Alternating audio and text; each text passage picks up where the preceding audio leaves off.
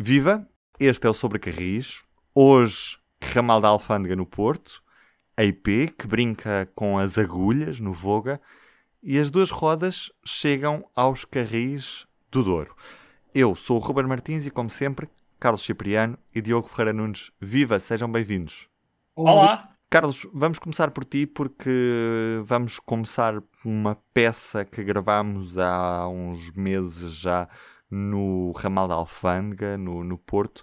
Que ligação é esta? Porquê é que estamos a falar dela neste momento? Achámos oportuno falar nela neste momento porque estamos a poucos dias das autárquicas e o ramal da Alfândega é um dos temas em discussão na, na, campanha eleitoral para o Porto, que basicamente é tratar de saber o que fazer com esta infraestrutura.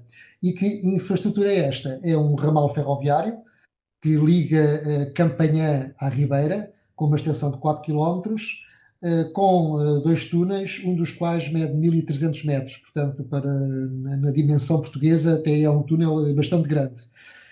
E que foi inaugurado em 1888, na altura em que o Porto do Porto era de facto na Ribeira, e encerrou em 1989. Portanto, o ramal da Alfândega durou exatamente 101 anos.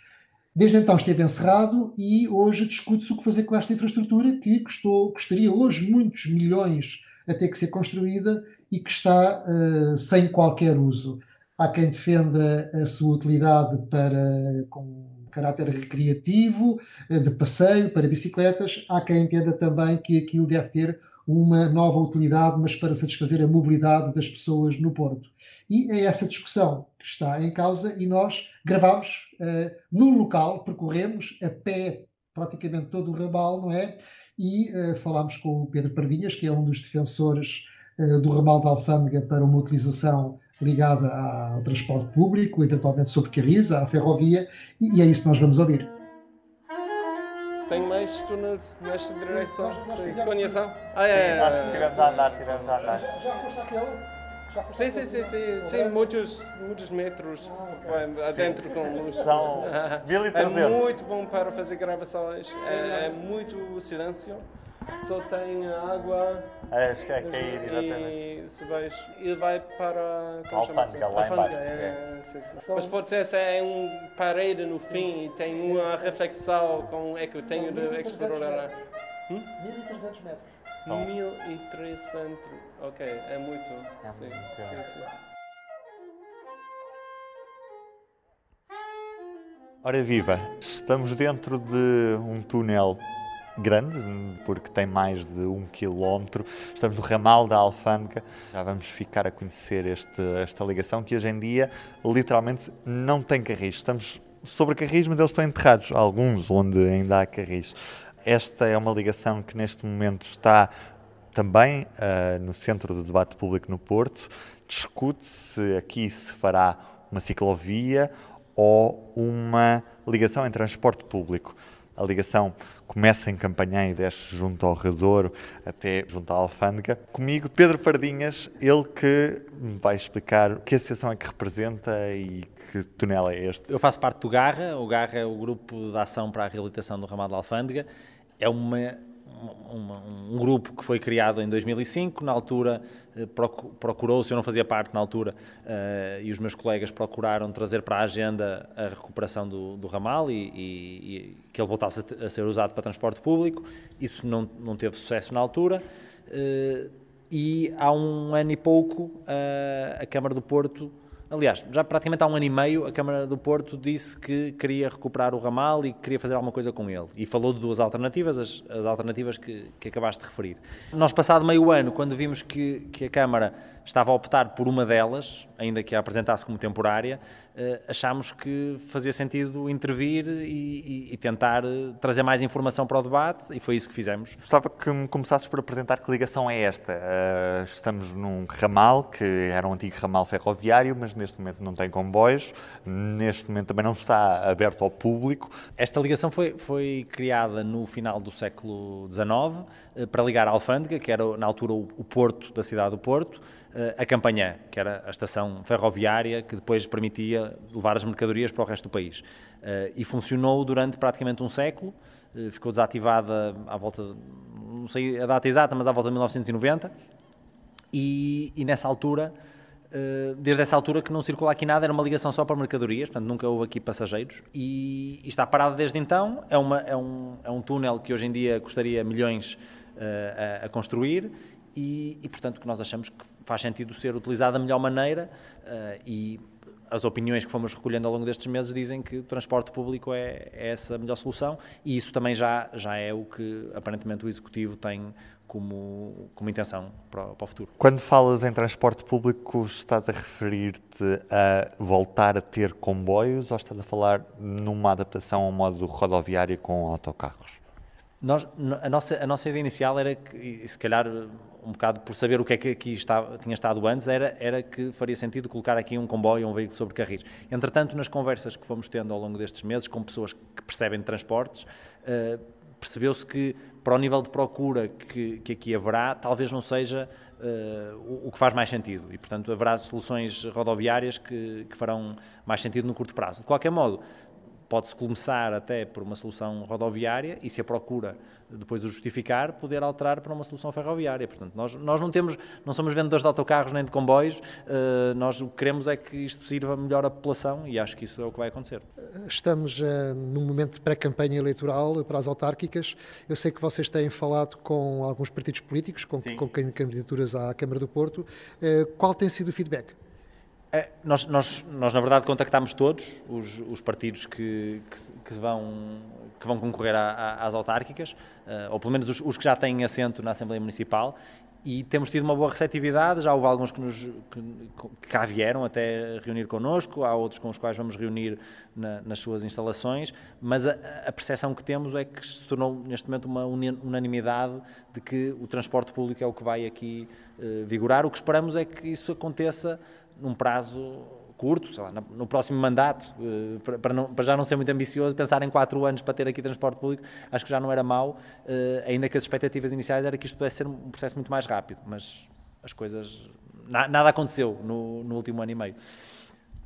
Vocês têm alguns cenários sobre quanto é que poderá ser o montante do investimento consoante o tipo, o modo uh, que aqui for uh, implantado? Sim, sim. Isto, há, há aqui uma, há uma estimativa base da Câmara uh, que era para a tal ciclovia temporária e que custaria cerca de um milhão de euros a colocar isto em condições para circularem aqui as bicicletas com, há uma parte desse investimento que não seria necessário, cerca de um terço, que não seria necessário para, para circularem os veículos sobre rodas e que, portanto, poderia, esses, esses 300 mil euros que se poupavam em iluminação e, noutras, eh, e no, noutros sistemas que eram necessários para ter aqui peões e ciclistas, poderiam ser utilizados, por exemplo, para o reforço da proteção lateral, para evitar que os autocarros ou esses veículos caíssem pela, pela ribanceira abaixo. Portanto, eu imagino que com um milhão se consiga pôr aqui uh, o, o traçado a funcionar.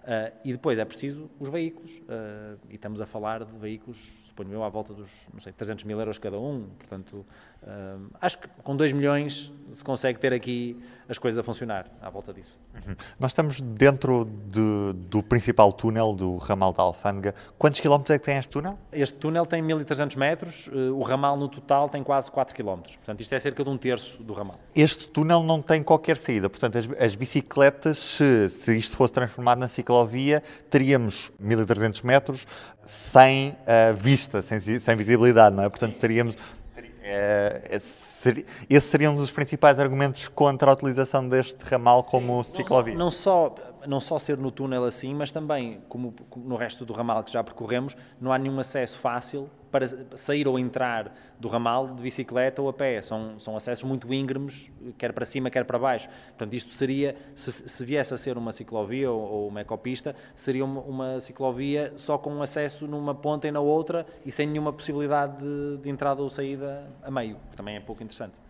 Eh, Pedro, em quanto tempo é que se poderia ligar eh, a alfândega a Campanhã através eh, deste ramal?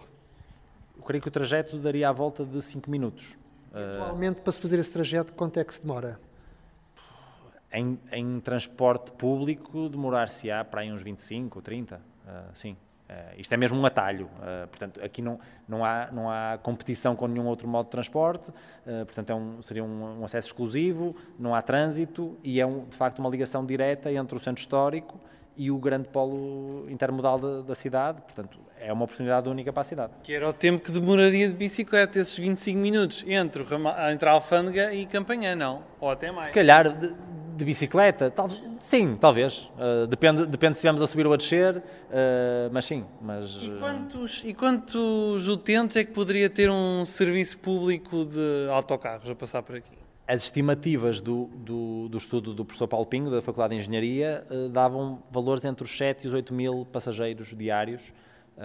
Portanto, são, são valores bastante significativos e que, que surpreenderam o próprio professor Paulo Pinho, claramente surpreenderam também o Executivo Municipal, surpreenderam-nos a nós, que também achávamos que isto tinha algum potencial, mas não pensámos que fosse uma, algo, algo com essa escala. Uh, isso é de facto dá muito ânimo esta e deu, e deu muito ânimo. É por isso que acho que o próprio executivo está convencido de que é esta a solução. Por isso é que no PDM uh, isto deixou de fazer parte da na proposta de PDM que havia estava como parte da rede de ciclovias da cidade e agora já não está, já está pensado para ser utilizado na rede de, de transporte público. Uma questão que eu gostava de clarificar tem a ver com possíveis miradores, porque o projeto apresentado pela Câmara do Porto, inicialmente, há um vídeo muito conhecido na página sobre, o, sobre aqui o ramal da Alfândega, que apresenta aqui três, quatro possíveis miradores. Mas isso é mesmo assim porque as vistas que se obtêm do ramal da Alfândega também se conseguem obter de outros pontos, não é?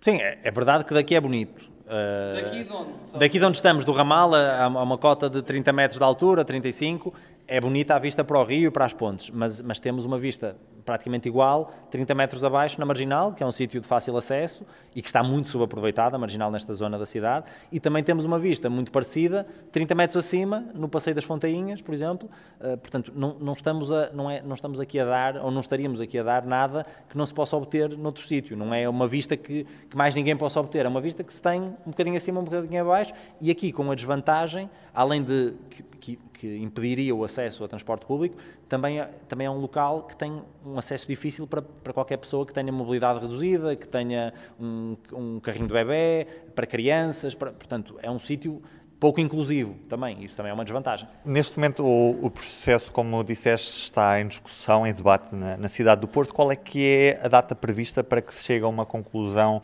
evidente do que é que se deve fazer aqui? E a escolher, por exemplo, o transporte público, quando é que é previsível que se tenha aqui um autocarro a circular? A resposta sincera é não, não sei. Ah, portanto, foi, foi aberto o debate público em abril de 2021 e não foi fixado um prazo para isso estar concluído. Entretanto, vamos estar agora em período de campanha eleitoral, portanto, eu não sei, não sei o que é que está previsto. O que nós queremos é que isto seja um tema que, que a campanha eleitoral aborde e que haja algum compromisso e alguma calendarização da intervenção, mas nada está previsto, nada foi divulgado publicamente sobre isso. E agora, cá fora já do túnel, estamos precisamente debaixo da Ponte do Infante, ah, uma das várias pontes que conecta as duas margens do Douro no- na cidade do Porto. Esta é uma das saídas do túnel grande do ramal da Alfândega, como dissemos, tem 1300 metros e é aqui que começamos a ver o, o Douro de quem vem da Alfândega. Vemos a nova ponte ferroviária de São João, vemos também a antiga ponte de Dona Maria.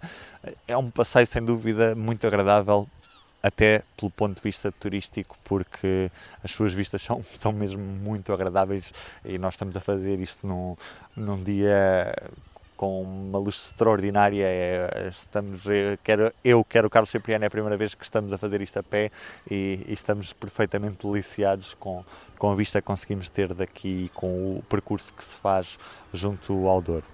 Queria pegar exatamente nesta questão das vistas, apesar de 1300 metros deste percurso serem feitos por túnel, tudo o resto tem uma paisagem de facto fantástica. Será que eh, este ramal, enquanto eh, infraestrutura para transportes públicos, poderá, além de satisfazer a necessidade de mobilidade das pessoas, será também por si só um polo de atração turística para que as pessoas façam a viagem e possam usufruir destas vistas? Acho que sim, acho que, acho que com o transporte público isto pode ser uma forma de, de- de valorizar o transporte público e o transporte público oferecer alguma coisa adicional além de mobilidade, também oferecer essa experiência eh, única de vistas e de, e de uma paisagem e de, e de uma parte da cidade a que as pessoas habitualmente não, não têm acesso. Mas, mas é isso, mas a base deve ser mobilidade, transporte público Uh, essa, esse acho, achamos que deve ser o centro da, da solução para o ramal. E o que fazer com a, com a ligação com a Maria Pia? Havia, que chances é que há já agora? Isso, uma, uma, das, uma das questões que foi levantada por várias pessoas na, nos debates que fizemos, nomeadamente pelo, pelo geógrafo Álvaro Domingues, era olhar para o ramal como, também como uma oportunidade para valorizar a ponte Dona Maria e, portanto, para isso, faria sentido haver uma paragem. Uma das coisas que até estava no estudo do professor Paulo Pinho era haver uma paragem a meio, mais ou menos nesta zona, eh, que, havendo ligações mecanizadas para cima, eh, nomeadamente daqui para cima, para o Passeio das Fontainhas, podia permitir que turistas e locais chegassem a este sítio em transporte público, conseguissem passar para a cota da Ponte Dona Maria e depois pudessem atravessá-la ou pudessem usufruí-la de alguma forma. A Ponte Dona Maria está em bom estado estrutural, ainda que não esteja com um aspecto fantástico, uh, e com obras no tabuleiro e com uma proteção uh, lateral para as pessoas não, não caírem, podia servir pelo menos para passar a pé de um lado ao outro e ser mais gozado.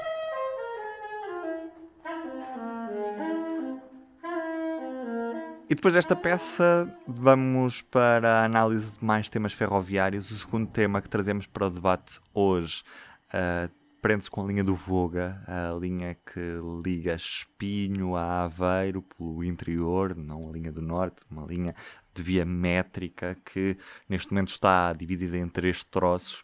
Um deles tem uma velocidade média de 10 km por hora, uma vez que não é feita a manutenção regular por parte da IP que lhe permita uma maior velocidade.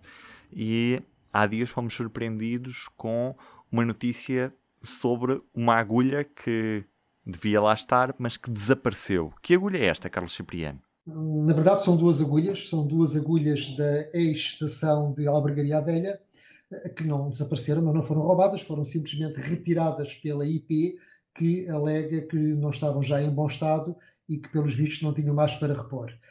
Bom, eh, para além de alguns considerantes que se possam ter sobre como é que se pode ter chegado a este ponto de não ter agulhas de substituição e achar-se preferível retirá-las, o que está em causa nesta história é a forma como isto se processou. Ou seja, é o facto de a IP ter passado tecnicamente uma estação a Apiadeiro, onde se deixam de se poder fazer cruzamentos, e não ter havido uma comunicação interna de forma a que o CCO, que é o, o, comando operacional que faz a gestão do tráfego ferroviário, ficasse informado desta alteração. Então aconteceu uma coisa, no mínimo, bizarra, e que é o seguinte, e é bizarra já no meio de alguma bizarria, que é o facto de termos esta, esta, esta história em Portugal, que de segunda a sexta-feira haver uh, umas marchas, portanto duas automotoras, uma a sair de Cernada do Volga, outra a sair de Oliveira das Meias, que percorrem o tal troço central da linha do Volga e que se cruzam na estação de Pinheiro da Bemposta.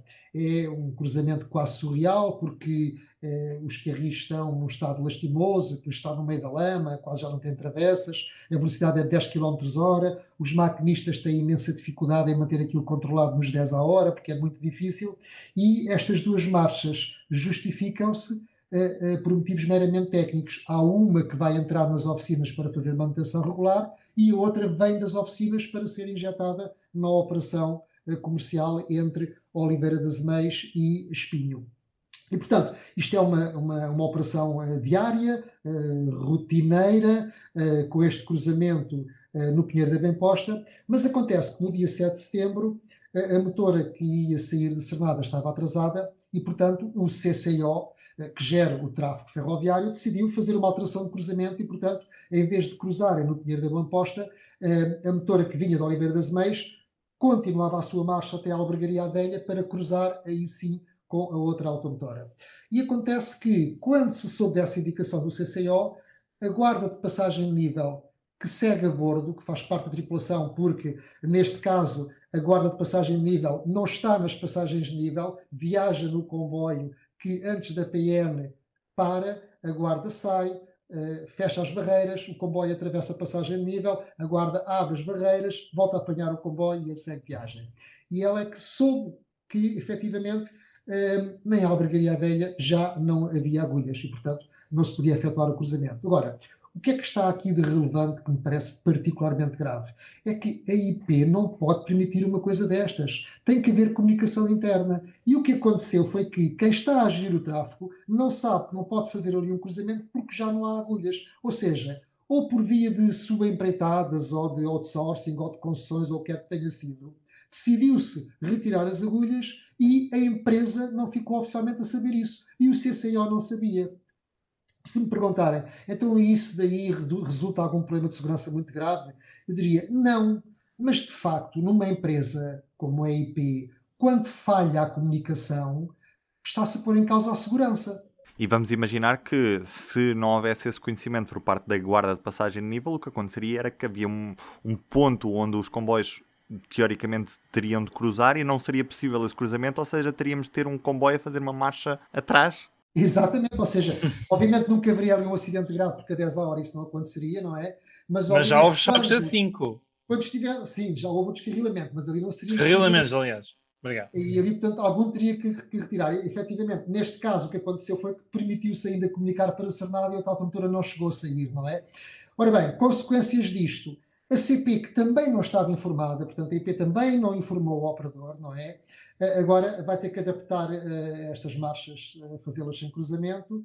Um, e, uh, por outro lado, um, há uma coisa muito curiosa que é o seguinte: é que o Diretório de Rede para 2022 continua a contemplar a estação da Albergaria Velha como tendo uma linha de resguardo que possa fazer cruzamentos, ou seja, que tenha agulhas. E mais, e não contei a história toda. Entretanto, no próprio Pinheiro da Bemposta, e por isso é que já não se fazem cruzamentos, apesar de não terem retirado as agulhas, eclissaram-nas, o que significa que um, digamos que ficaram aparafusadas de forma a que só têm um sentido e também ali não se podem fazer cruzamentos. Portanto, ficou um cantão de 30 km de ponta a ponta onde não se pode ali fazer cruzamentos. Tudo isto, repito, em que a IP toma estas decisões à revelia do operador, sem informar e sem informar o seu próprio CCO. Isso acaba por ser grave também porque as guardas de passagem de nível que normalmente iam até meio do percurso e voltavam para trás, assim deixam de poder fazer uma vez que não há cruzamento de comboios a meio do percurso. Tem que fazer o percurso todo e depois não sei que...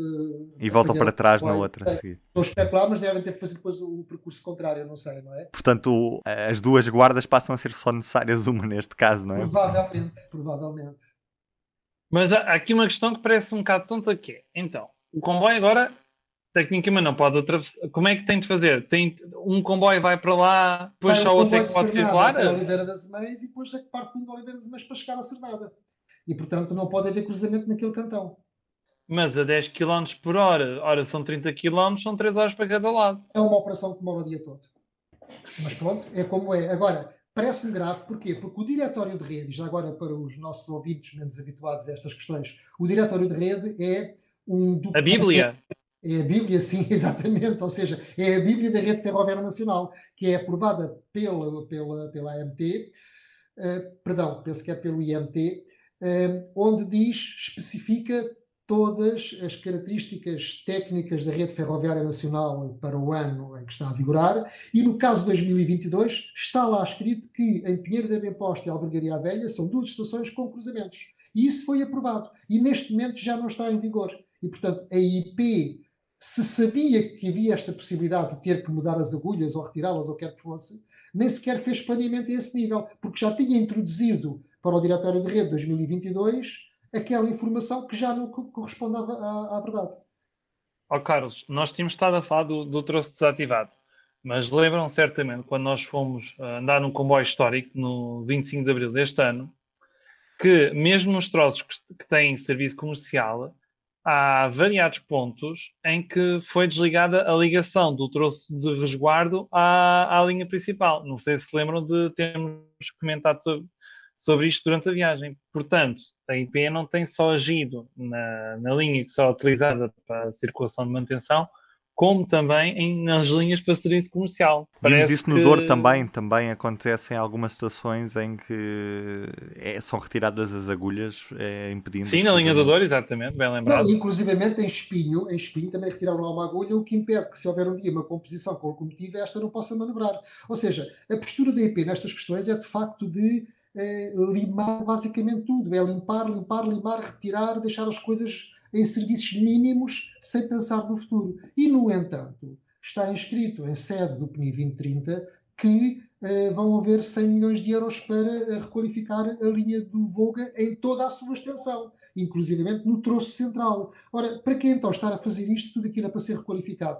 Eu confesso que não entendo. Talvez seja alguma má vontade da empresa, ou seja, havia de facto um projeto antes desta decisão de reabilitar toda a linha uh, ter sido tomada. Havia o projeto que era encerrar o troço central de vez e uh, construírem-se umas oficinas para servir só o troço entre Espinho e Oliveira das Meias, para não terem as automotoras que ir de um lado ao outro para ir à manutenção, não é? E portanto ficávamos com dois cotos, dois curtos ramais de via métrica, cada um com as suas oficinas. A decisão do governo foi noutro sentido, contrariando um pouco aquilo que era a intenção da IP, e diz: não, senhora, vamos reabilitar tudo, fica a linha de voo toda reabilitada. E o que está a acontecer Epá, eu não quero exagerar, mas eu quase que diria que isto é um boicote, uma decisão do governo. E atenção que uma decisão do governo aqui com ligações bastante familiares, não nos podemos esquecer que o ministro Pedro Nuno Santos é daquela região. Tal como o presidente da CP, são ambos de São João da Madeira. O que também, o que também é um pouco irónico é, nós falámos de falta de coordenação, quando a intenção do governo é que haja mais coordenação. Tanto que na semana passada organizou-se uma cimeira volante, ou cimeira sobre carris, uh, Train Summit, como se designou, e a ideia foi pôr lado a lado o, a CP e a IP, só que na hora da verdade não é bem assim. Nós sabemos que a, a IP está em gestão corrente desde dezembro do ano passado, não é? Portanto, esperemos que até ao fim do ano uh, se consiga injetar uh, sangue ferroviário, digamos assim, na administração da IP. Vamos ver. Diogo, tens também novidades no que toca à utilização de bicicletas a bordo dos comboios da CP, nomeadamente na linha do Douro. O que é que a CP tem feito de diferente para potenciar esta utilização de veículos de duas rodas uh, nas circulações da linha do Douro? Há poucas semanas, quando fui fazer o Miradouro, estava parado já, já muito perto da régua e então reparei do outro lado da linha andava uma, uma carruagem cinzenta, cinzentona, que ela parecia um bocado antiga até. E lá dentro já dava para reparar que havia uma parte da, da composição que tinha um locais só para bicicletas. São nem mais nem menos do que 12 bicicletas e há quatro uh, carruagens da, fabricadas pela Solar FM, são portuguesas, que vão ter este espaço. Ou seja, uh, a ideia é fomentar uh, um outro tipo de passageiros na linha do Douro, ou seja, sobretudo os passageiros que gostam das bicicletas, que querem ir numa estação e usufruir da Nacional 222, por exemplo, e além das carruagens Sora FM que estão a ser recuperadas, são quatro, duas já estão a circular, as outras duas ficarão prontas até meados de outubro do próximo mês, depois há quatro carruagens Schindler que já foram também transformadas e que cada uma permite o transporte de duas bicicletas. Antes não dava, agora já é possível, também por causa deste esforço da CP. Portanto, no total são oito carruagens que têm bicicletas. Também falando nas duas rodas, aguardamos que haja uma homologação para as carruagens Arco, que a CP comprou no ano passado à Renfe, entra em circulação e em cada três carruagens uma terá oito lugares para bicicletas, mas ainda há alguns serviços em que não dá para usar as duas rodas. E ainda há pouco falámos na linha do Voga, a pessoa vai ao site da CP e quer dizer, eh, não há praticamente horários em que se possa transportar uma bicicleta nas, naquelas automotoras duplas a diesel. Eh, é praticamente impossível. O alfa pendular também não dá, só se, aliás, dá só se a bicicleta vier completamente desmontada. E a CP já admitiu que, para que isso acontecesse, uh, teriam de ser retirados bastante lugares ao alfa pendular, portanto, não vai acontecer. Nos comboios intercidades, já sabe, no máximo duas uh, bicicletas por cada carruagem, mas atenção aos pesos para os esportes, 25 kg ou 15 kg.